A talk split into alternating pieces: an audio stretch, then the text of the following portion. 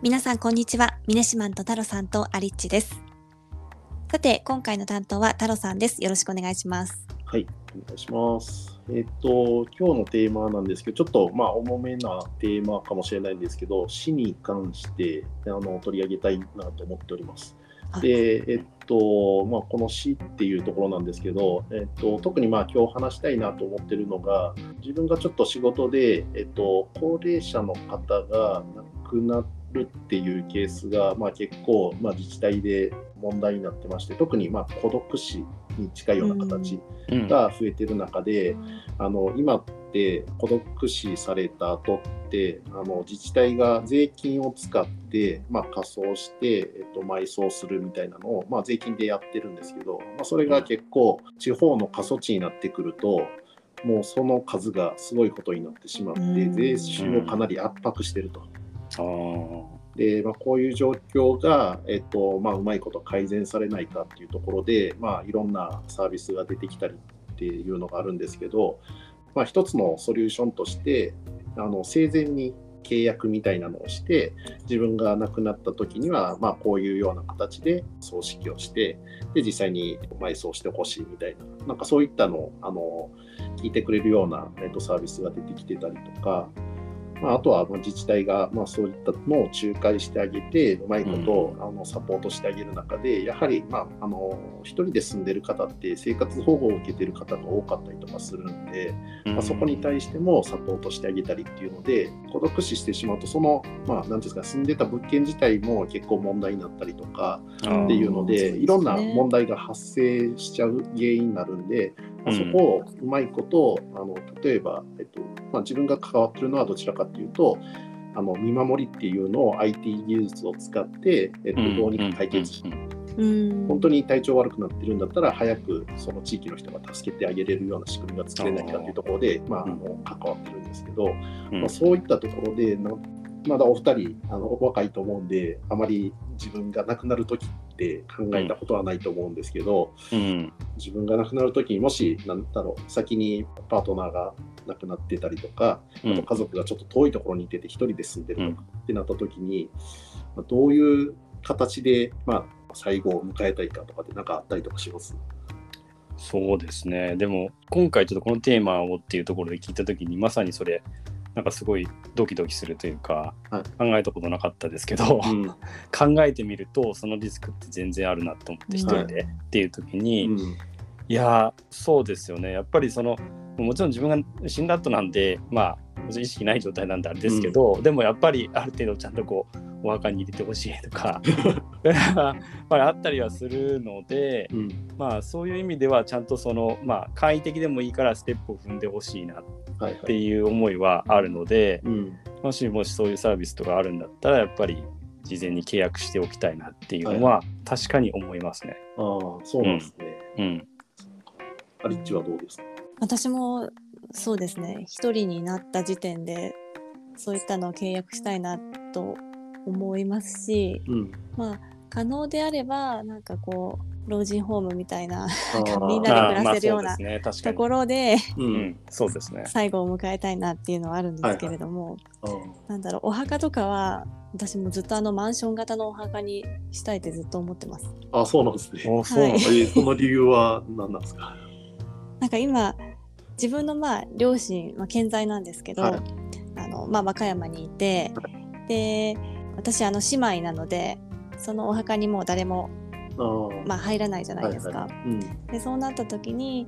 なんかもうそのお墓を、まあ、私たちの代はこう守っていこうとうんすると思うんですけれども、なんかその自分の子供の代とか孫の代までなんかお願いできるのかなっていうのは、ん。なんか漠然とちょっと不安なものがあって、はい。なのでなんかマンション型のお墓だとお参り行くのもね、はいあの気軽に行けますし。で管理もその、施設の管理者の人が管理をしてくれるじゃないですか。うんだからそういった意味でなんか安心だからもうなんか絶対マンション型のお墓にしようって 結構出てきた時に思ってました。すごい考えられす考えてるんですね。なんか考えがまとまってるっていうのがすごいな。そういや思いました。僕もなんかいや僕ぜちょっとかちゃんと考えなきゃいけないなっていう気がしまいしやいやいやイネシマンは何だろう、はい。その墓地の形態で言うと、まあ、うん。例えば、まあ、アリッチが言った、うん。あのなんていうかマンション型なのか、まあ、もしくは、まあ、家族がすでに亡くなっている場合だと眠っているようなあのお墓なのか、まあ、はい。あと、まあ、ちょっと違う形だとよくなんていうんですかね、まあ、散骨みたいな形で、うん。はいはい。あのなんですかね、まあ、どっかに巻いたりとか、あと、なんか今、最近だと変わったやつだと、宇宙層みたいな感じで、宇宙になんか、うん。ね、飛ばすやつとかもあるじゃないですか。へえそうなんですか。はいそういうのとか、なんか考えたことあります？いややっぱ第一希望的に言えばはい。そのまあ先祖が入っ先祖というか、うん。まあおじいちゃんおばあちゃんが入ってるような、あの墓地に普通にあの、うん入りたいなっていうのは、まあありますね。はい、ただそのさっきそのアリッチが言っていただいたようにやっぱりそのメンテする人がうんいるのかいっていうのがはい。あると、やっぱ周り見渡した時に変な言い方ですけど荒れてるところってあるじゃないですか。ああ、ちょっと。放置されてるだな、うんこれっていうところとか見ると、やっぱり自分がもしそうなったらちょっと嫌だなっていうのもあるので、もしその前提が、やっぱりちょっとメンテする人がいなさそうだと思ったら、もし宇宙層とか、そっちの方がいいのかなってちょっと思いますね、確かに。はいうん僕はちなみに、あの、なんだろう、まあ、いあの、合法なのかどうかとかはちょっとちゃんとわかんないですけど、うんあの、なんですかね、海に散骨するとか、うん。うんあとなんか自分の好きだった場所にちょっとなんかうんうん。巻いてもらうとか、なんかそういうような形で、なんかもうそこで終わった方がいいなっていうのがあって、なんかその後、なんていうんですかね、どっか決まった場所に、えっと入れるとなると、またそこの管理のためになんかあのお金がかかったりとかするのかなっていうのを考えると、なんかうん。自然の中に僕は散らばった方がいいなって、まあ、それがなんかうん。受け入れられるものなのかわかんないですけど、なんかそ,、っちの感覚の方が、なんか周りの人に逆に迷惑かけないかなっていう、うん。はい感じがあったりとかします、ね。うん確かにそうですよね。ちなみになんか全然話変わるんですけど、なんかあの位牌を使ってその、例えばパートナーが残ってたりとかしたら、ダイヤモンドにして、アメリカとかだと、なんかそのペンダントにするとか、はい、あの炭からダイヤモンドって作れるじゃないですか。人工のダイヤモンドとか。それと同じ原理で焼いた仮装した後これすごいのですね。灰を使ってダイヤモンへドを人工的に作り出すようなサービスがへなんか、まあ、アメリカとかヨーロッパとかであって、まあ、実際日本から普通に発注っていうか、まあ、そのサービス使うことができるみたいなんですけど、それいいですね、でも。なんかダイヤモンドになって帰ってきたらちょっとなんかしらんけど いいなっていうのを僕も聞いてすぐ思ったりとかしたんですけどね。確かに日本ではやってる企業ないんですね。企業としてはないみたいですけど、なんかそこを仲介してたりとかっていうような会社は、はい、うんあるみたいですね。あと日本だとちょっとあの土葬っていう文化は今は違法だと思うんですけど、うん基本的に仮装してからじゃないとあの埋めれないと思うんですけど、うんうん。なんかアメリカだと土に戻すため肥肥料みたいな形でそのあるなんですかね、えっと、棺桶みたいなところにずっと入れといてそのバクテリアが人を分解して結果的に肥料になるんでそれをなんか森に返すみたいなへー感じでそのし森林層みたいななるほど、なる形でほど。あの自然に帰っていくというのがあったりとなんかそれは結構今自然派な人って結構いてるじゃないですかビーガンうんの人とか。なんかそういう人たちにすごい受け入れられてて。自然に戻っていくっていうので、まあちょっと SDGs なのかちょっとよくわかんないですけど、なんかそういう流れもあるみたいですね。へーなんか話、まあちょっとかなり戻っちゃうかもしれないんですけど、まあ孤独死を解消するっていうところで、まあいろんな、えっと、サービスが今出てきてるんですけど、まあ、例えば自分の親とかが、なんだろう、離れて暮らしてると結構心配になることってないですか？僕、うん。ちなみに結構離れて住んでるんで、あのまあ、たまに LINE とかであの連絡したりとかはするんですけど、やはり、まあ、なんなんだろう、そんなに言うほど頻繁に連絡取ってなくて、本当に生きてんのかなって、たまに心配になって生きてるって言って、なんか打つこととかもあったりとかするんですけど、なんかそういう時に IT のうまいことサービスを使って、あの生きてるかどうかだけでも確認したいみたいな、なんか生存確認だけでも毎日できればいいなとかっていうめちゃめちゃ絶賛思ってますねそれまあさに。本当ですか、う、うん。んそれどうやってやるかってなんかあるじゃないですか。その見守りのそのカメラみたいのを、うんその玄関に置いといはい。て、でそこでこう毎日こう通ればそこで、まあ、一応その生存反応というか、はい。あるみたいなのとかっていうのを考えたりとかもしてますし、あとものすごいもうあのアナログに郵便局のうん。人がこうチェックしてくれるはいはいはい。ビジネスサービスとかもうん。確かあると思うんです、あとヤクルトとか、はい。まあそのあたりは、うん。えっと、考えたことはありますね。うん。うん。リッチはどうですか？私はまあ近くにあの妹が住んでいるのであそういう意味では、まあ、まだねあのお二人に比べたらあれなんですけどはい。まあでもねもしその、まあ、簡単に毎日こう生存確認ができるような、うん。何か気軽に導入できるようなものがあるんであればやりたいなとは思いますね。うん。ちなみにあのそういうサービスがあった時にげ大体大体そういうサービスって SIM が入ってたりとかネットにつながってたりとかすると、まあ、月額の料金がかかってしまうと思うんですけど、皆さんいくらぐらいまでだったらなんだろう親のその見守りっていうところにうんお金払ってもいいなと思います。うんまあ、例えばネットフリックスとか、まあ、で まあ普通に1000円ぐらいじゃないですか。そうそういう意味で言うと郵便局のやつが確かに1500円とかだったんですよ。ああ、そうですそれぐらいの、はい。そうそう月額、ね、はい。あのなんかプランがちょっと2段階ぐらいあった気がするんですけど、はい。1500円ぐらいやったら全然いいなって正直思ったので、まさにその、まあ、IT 機器だったとしても、まあはい同じぐらいはうん、全然払えるかなって感じです、そうなんですね。はい。うん。リッチはどうです私どうだろうな。まあ5000円までいくとかはい。ちょっとなんか、まあ、うん。いつまでかわからないじゃないですか。そうですね。あ。のねずっと払い続けていくものだから、は本当数千円3000円ぐらいまでかな、はいはい。うっていうん気はします。うん、そうなんですね。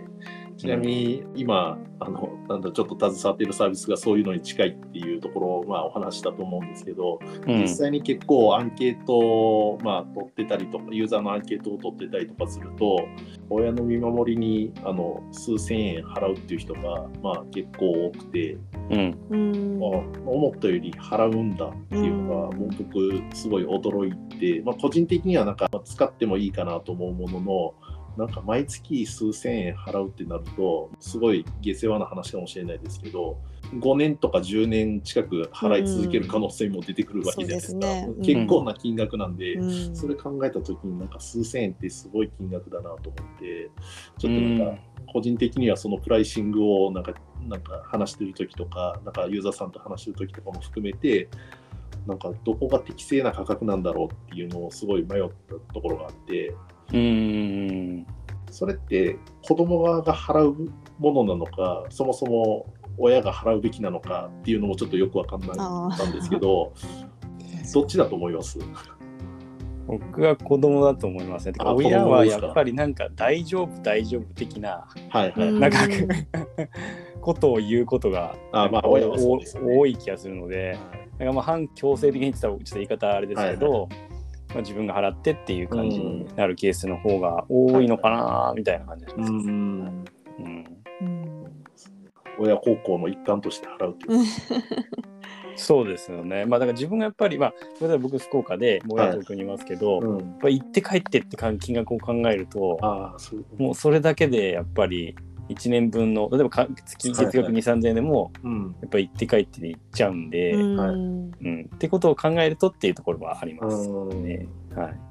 そうですね、まあ、なんかそういう交通費とか時間とかっていうのを換算していくと、全然なんか、あの数千円払う価値のあるサービスなのかなってな、なんとなく今聞いてて、はい。うんね結構みんなこう気軽に、まあ、メールができるはい。うん。い